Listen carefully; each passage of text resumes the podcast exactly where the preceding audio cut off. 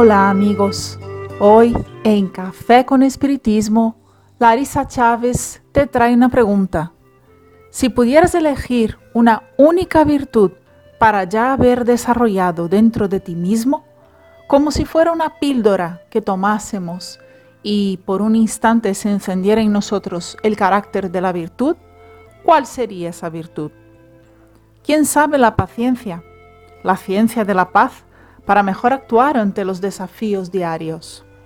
Tal vez la disciplina para cumplir tantos objetivos importantes dejados por el camino. La dulzura, que es capaz de cautivar a los corazones más endurecidos por la suavidad natural de su afectividad o la indulgencia. Sí, tal vez sean muchas las dosis de indulgencia que estamos necesitando.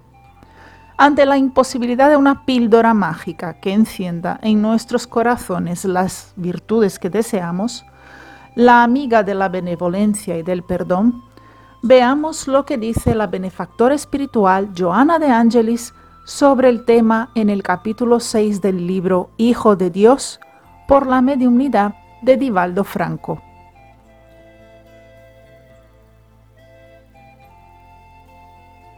La indulgencia es una virtud muy olvidada. Todos la necesitamos a menudo y nos regocijamos cuando la utilizan otras personas en beneficio de nuestras defecciones, necesidades y errores. De cuando en cuando nos acordamos de que debemos ejercerla respecto a nuestro prójimo. Ella dignifica aquel que la ofrece, tanto cuanto ennoblece quien la recibe. No hay nadie en la tierra que avance dispensándola, tanto como persona alguna puede jactarse de jamás haberla recibido. Un corazón indulgente posee un tesoro no apenas para las agresiones y ofensas recibidas, sino también para la comprensión del estado espiritual en que las demás criaturas estarían. Ser indulgente con los conflictos e inseguridades de tu hermano lo ayudará a equilibrarse y a adquirir confianza en la vida. Le brindará amor cuya carencia lo mortifica y lo ayudarás sin prepotencia o humillación. Irradiándola a través de la comprensión fraterna, expresarás armonía y bondad manteniendo una comunicación optimista con familiares, amigos y desconocidos. El camino de la santificación está pavimentado por la indulgencia que le señalará el piso.